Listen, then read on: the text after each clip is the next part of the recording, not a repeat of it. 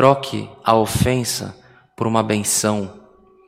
Troque um julgamento que a pessoa está morrendo, está sofrendo, está padecendo, porque ela fez obras que fizeram com que ela fosse penalizada por Deus.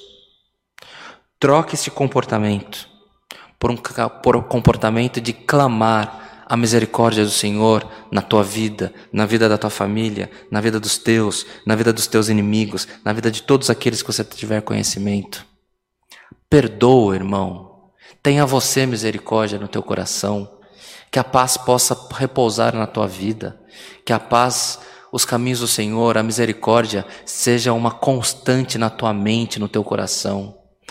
Agindo desta maneira, tocaremos na orla do vestido do Mestre e o Senhor irá atender os pedidos, as aflições do teu povo.